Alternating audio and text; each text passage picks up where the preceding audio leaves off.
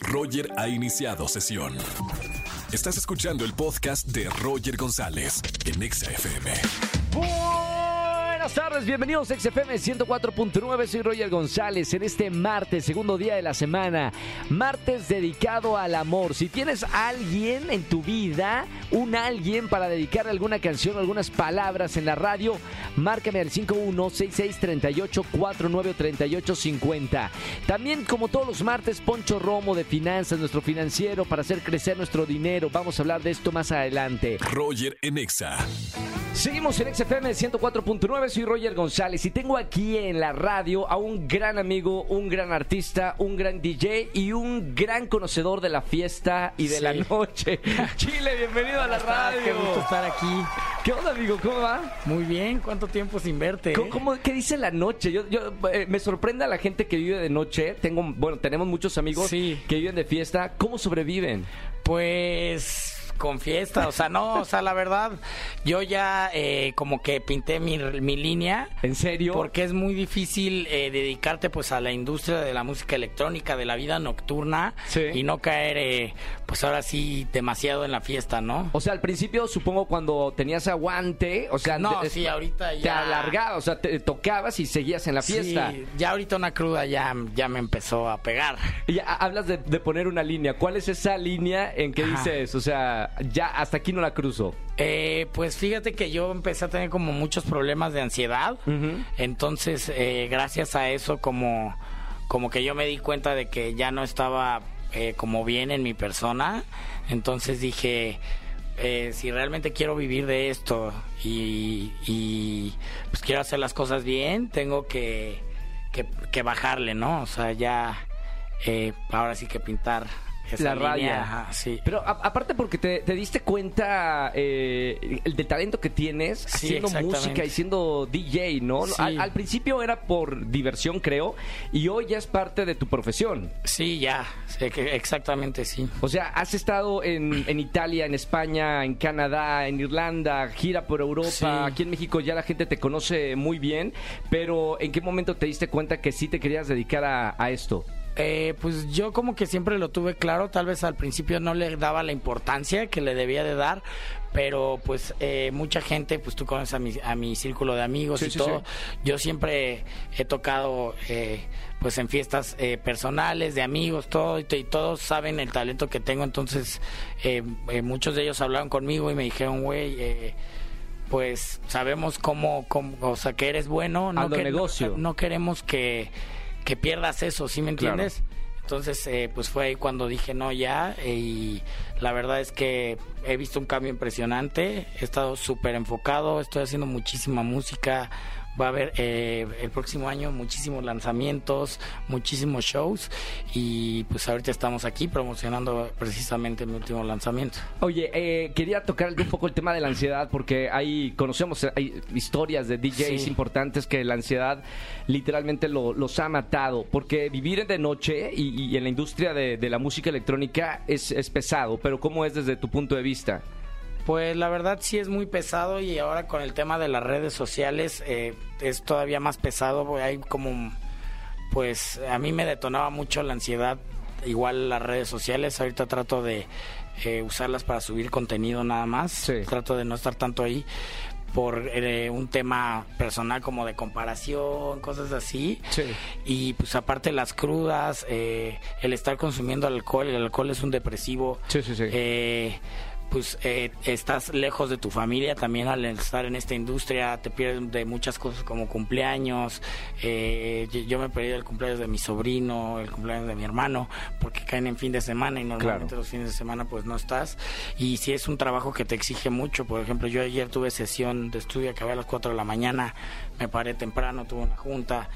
Pero pues eh, la verdad, ahorita estoy muy contento, estoy muy consciente de lo que estoy haciendo, estoy muy consciente de a dónde quiero llegar y es el camino que voy a seguir. Chile, te tengo un cariño muy, muy grande desde hace varios años que, que nos conocemos porque eres Sí. muy, muy trabajador, como una amiga en común también que tenemos que Karime también. Karime, Y sí. hay, hay- muchos, de verdad, que la gente no, no tiene conciencia que explotaron por Akashore Sí. y que dicen, ah, no, estos eh, chicos y chicas se la viven de fiesta, pero, pero el trabajo constante interesante, es lo único que tiene, tiene hoy en día Sí. en el lugar donde estás en la música electrónica. Sí, no, y la verdad es que yo empecé en esto desde antes de entrar a Cashore. A mí me encontraron en un antro, porque Sí. yo trabajaba en un antro y ahí ya empezaba a tocar, ¿sí me entiendes? O sea, esto viene desde antes, solo que, pues sí, el programa fue lo que nos dio la exposición. Claro. Y pues eh, realmente esto es lo que hago y lo que me gusta hacer y lo que le voy a ofrecer a la gente. ¿Cómo desarrollas la, la música, Chile, eh, eh, en tu caso particular? Estás presentando esta nueva rola que se llama La, La Orilla, La pero. ¿cómo nacen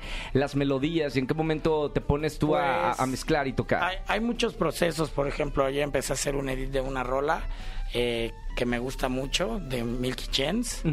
Y pues hay veces que o escucho una voz y empiezo a hacer una base o hay veces que haces una melodía con un sonido y sobre ese sonido te, te salen más ideas y empiezas a crear la base y ya luego estructuras el track.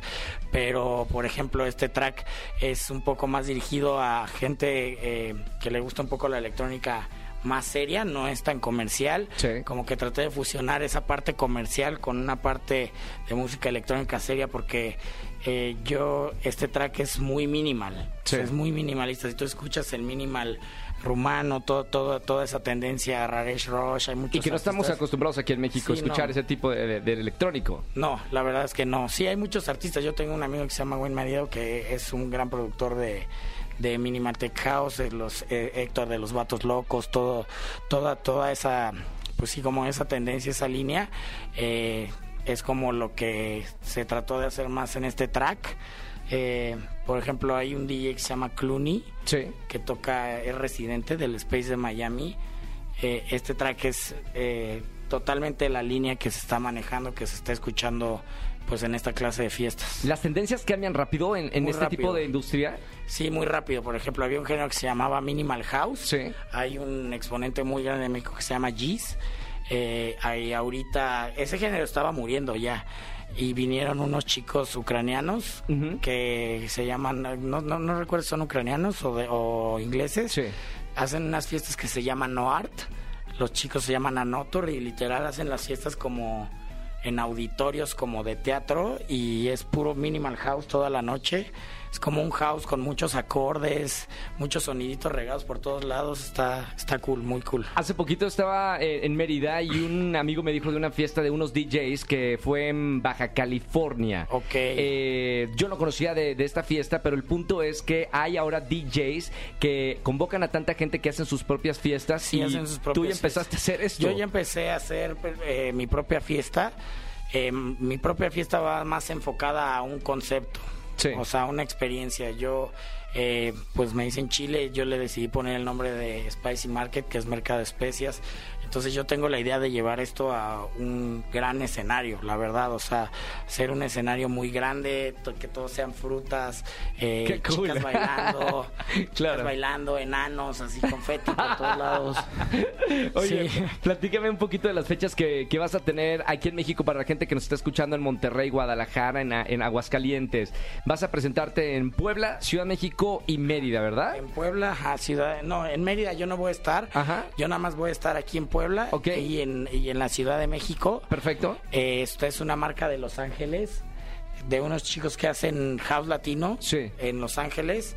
Eh, precisamente estos chicos tienen mucho support del artista que digo que es residente del Space de Miami Ajá. y eh, pues está trayendo su marca a México en colaboración con la disquera con la que yo estoy que es Holy Peak Records Sí. y van a ser tres fechas una aquí en Ciudad de México una en Puebla y una en Mérida el 15 es en Puebla el 16 aquí en Ciudad de México y el 17 en Mérida Estamos hablando con Chile, eh, seguramente lo conocen de Acapulco Shore, tiene más de 5 millones de seguidores en sus redes sociales y Sí. sigue sumando. Eh, quiero terminar la, la- la entrevista, Chile, con la gira de Europa. Sí. Eh, mexicano que va a poner su música en países tan lejanos en Europa. Qué cool eso, ¿eh? Pues la verdad ese, ese es vivir el sueño, o sea, es, lo- es precisamente lo, lo bonito de todo esto. Y pues eh, vamos a estar allá por eh, y vamos a estar en Florencia, en Italia, Guau, en Milán. No, bueno. en Barcelona, en Dublín y en Ibiza. ¿Cómo te sientes de, de ser mexicano y llevar tu música a, a escenarios que conocen muy bien del De la- género que, que haces? Sí, porque pues realmente sí es un reto, ¿eh? Porque Sí, no es lo mismo de tocar en Latinoamérica que allá. No, allá la, allá sí escuchan música electrónica. Sí, sí, sí, Allá hay antros de música electrónica. Aquí es por eventos, aquí no hay un antro al que tú vayas y digas, ah, aquí tocan, tocan cool, ¿no? Tocan house aquí. Claro, hay un residente, un DJ Sí, residente famoso. Sí, que ajá, ya tienen que curar pues a la persona que va a ¿Te da tocar, la nariz. Pues sí, un poco, sí, un poco, pero ya metiendo la primera rola, como que se te van los nervios. Es como, supongo, lo- los que hacen teatro cuando salen así que dicen su primer guion Sí. y ya después ya todo es Ya diversión. fluye. Ya, ajá. Y aparte está increíble. Sí. Digo, tienes un papel muy importante en las fiestas y en la alegría de la gente que, que es los festivales de música. La gente Sí. va a divertirse y, y va con ese concepto de realmente escuchar música, bailar y pasarla bien. Sí, sí, sí, sí. Pues ese es el chiste, ¿no? De la música electrónica. Yo lo que veo es tratar de crear una atmósfera para que hacer que la persona que está frente a ti se pase el mejor de los ratos. Oye, Chile, gracias por estar aquí en la radio. Mucho éxito en México Muchas y en la gira de gracias. Europa. Te estimo muchísimo. Yo también, bro. Y mucho, mucho, mucho éxito por allá. Gracias. Roger en Exa. Y como todos los martes de finanzas, está el doctor Dinero con nosotros, el ingeniero Poncho Romo. Bienvenido, amigo. Hola, ¿qué tal, Roger? Estamos en martes de finanzas para hablar en esta ocasión de las inversiones. Y le vamos a dedicar este capítulo al mercado de valores, es decir, al mercado accionario, es decir, al capital de una compañía. Yo sé que estas palabras pueden resultar como medio confusas, pero específicamente estamos hablando de cuando invierto un porcentaje de mi dinero para comprar un porcentaje de una empresa. Sí, cuando yo compro acciones, quiere decir que yo lo que estoy haciendo con este dinero es comprar una fraccioncita pequeñita, el punto 0001 tal vez, pero al final somos dueños de una parte de una empresa. Entonces, empezamos con que cuando invertimos en acciones tiende a ser más riesgoso que cuando invertimos nuestro dinero en un instrumento más conservador. Por ahí hemos platicado ya acerca de invertir en los CETES, invertir en los pagarés. Existen diferentes tipos de instrumentos y sí, efectivamente, cuando yo invierto en una compañía tiende a ser más riesgoso. ¿Por qué? Porque sabemos que las compañías a veces les va bien, a veces les va mal. Y cuando digo mal, no necesariamente quiere decir que quiebren. Sí, efectivamente hay algunas que quiebran, pero estamos hablando de que pueden vender menos. Entonces ahí es donde vemos que las acciones bajan de valor. Si una acción, si nosotros vemos en las noticias que la acción de una compañía, Apple, por decir una compañía, una de las tantas eh, cientos y, y miles cuando hablamos en todo el mundo que existen, decimos, ok, está sacando nuevos productos, entonces en este caso estamos viendo que el valor de la acción sube. Quiere decir que si yo compré uno, dos, tres, cuatro títulos de esas acciones, bueno, pues entonces quiere decir que mi inversión está creciendo. Se escucha un poco, un poco complejo tal vez, pero no lo es tanto cuando lo entendemos de esta forma más sencilla. Yo soy dueño de esa compañía, la compañía cuando le va bien, yo me va bien y cuando le va mal, a mí me va mal. Entonces, esto tenemos que pensarlo en el largo plazo. Cuando nosotros queremos invertir en el mercado de valores es válido, pero nuestra mentalidad tiene que estar en el largo plazo. ¿Por qué? Porque a veces les va a ir bien y a veces no tan bien. Lo vuelvo a repetir para que nos quede muy claro de que al final no es algo que nos tiene que dar miedo nos debe dar miedo. Al contrario, al momento de nosotros conocerlo, pues eso va a ser mucho o va a facilitar mucho más las cosas. Vamos a tomar un ejemplo para ponerle un poquito ya de a ver qué tanto me puede ir bien o qué tanto me puede ir mal. En, promedio, ahora en México, cuando nosotros invertimos en un instrumento conservador, ha subido mucho y nos, y nos está yendo cada vez mejor. En otras palabras, yo invierto en CETES mi dinero y más o menos en el año puedo esperar que me esté dando un 11%, más o menos. Hay diferentes tipos de CETES, las tasas se han estado moviendo, pero aproximadamente al 11% al año. ¿Qué podemos esperar de las acciones? Si bien las empresas todas son diferentes, podemos tomar un promedio. Aquí le llamamos como eh, el índice de la Bolsa Mexicana de Valores o lo podemos conseguir como NAFTRAC, N-A-F-T-R-A-C. Si lo buscamos ahí en Google lo podemos encontrar. Y este tiene las 35 empresas públicas más grandes, más importantes de México. Entonces, en otras palabras, estoy sacando un promedio. ¿Qué es ese promedio? 2020 me pagó el 1.2. Yo tenía 100 pesos, ahora tengo 101 con 20 centavos. En el 2021 se fue al 20.9, casi 21. ¿Se fijan cómo esto es pues prácticamente el doble de lo que yo podría ganar en deuda en, en términos actuales? Está perfecto. Luego llegó el 2022 y fue el menos 9%. Y en el acumulado de este año 2023 va por ahí del 11% y se ha estado moviendo. Entonces, un promedio de 5 años anteriores me da un 15. ¿Por qué tantos números? Vamos a quedarnos con estos dos números. En la deuda yo ahorita puedo ganar el 10, 11 y el promedio de las acciones los últimos 5 años me ha dado un 15. ¿Qué estamos haciendo? Estamos comparando dos cosas en las cuales digo, si yo quiero ganar más en el largo plazo, las acciones, el mercado accionario, la bolsa de valores, me conviene. Pero si yo no estoy dispuesto a esperar un año como el 2022, que de repente se nos fue al negativo menos 9, cuando digo menos 9, yo tenía 100 pesos y ahora tengo 91. O sea, sí, así de directo. Entonces, si yo no estoy dispuesto a aceptar pérdidas, entonces me voy a lo, a lo más seguro. Si yo estoy dispuesto a tener una combinación de las dos cosas, que también es válido, yo puedo tener una parte en deuda, otra parte en acciones y eso me puede ayudar a mí para diversificar. ¿Se acuerdan? Y tú te acuerdas muy bien porque hemos platicado acerca de la diversificación en varias ocasiones y esta es justamente una opción de cómo puedo diversificar. La pregunta del millón, ¿cuál acción compro? Bueno, también es como si a mí me doliera algo, pues yo no me voy a autorrecetar, me voy con un doctor, bueno, algo muy parecido. Yo puedo ir con un asesor de inversión ¿Dónde los encuentro? Bueno, entrada los puedo buscar en internet, pero finalmente en una casa de bolsa, que es donde yo tengo que abrir un contrato, porque esa sería otra de las preguntas, ¿dónde compro las acciones? Entonces, yo busco también en Google y le pongo casa de bolsa, o le puedo poner ahí asesor de inversión, una, um, alguna de las acciones en las que yo vea dónde la puedo comprar, y ahí me van a aparecer. Aquí nada más una recomendación súper importante. Hay que asegurarnos que sea una institución financiera bien, eh, dada de alta y que esté regulada por la Comisión Nacional Bancaria de Valores. ¿Cómo vamos a saber eso? Bueno, pues básicamente entramos a la página y ahí debe decir que está regulada en México. De esa forma yo puedo comprar acciones. ¿Puedo comprar acciones de Estados Unidos? Sí, muchísimas están dadas de alta y desde México las puedo comprar con pesos, no tengo que estar comprando dólares para luego comprar acciones. Entonces tiene una gran ventaja. Bien, estoy, estoy con ustedes en que ahorita están diciendo es que esto es demasiada información. Bueno, aquí lo que estamos platicando es un inicio para saber cómo puedo yo empezar. Por eso la gran ventaja es me meto, investigo y luego empiezo a invertir.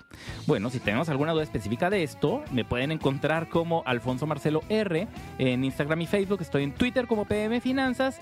Y claro, todos los martes seguimos platicando acerca de finanzas para seguir hablando de inversiones, de deuda y muchos más temas. Así es que nos interesan las acciones. Adelante, vamos a ponernos a, investigar, a leer, porque de 100 pesitos ya podemos invertir en esto. Gracias, gracias Roger, nos vemos el próximo martes. Chao, chao. Gracias Poncho por esta información y hasta el próximo martes. Roger en Exa.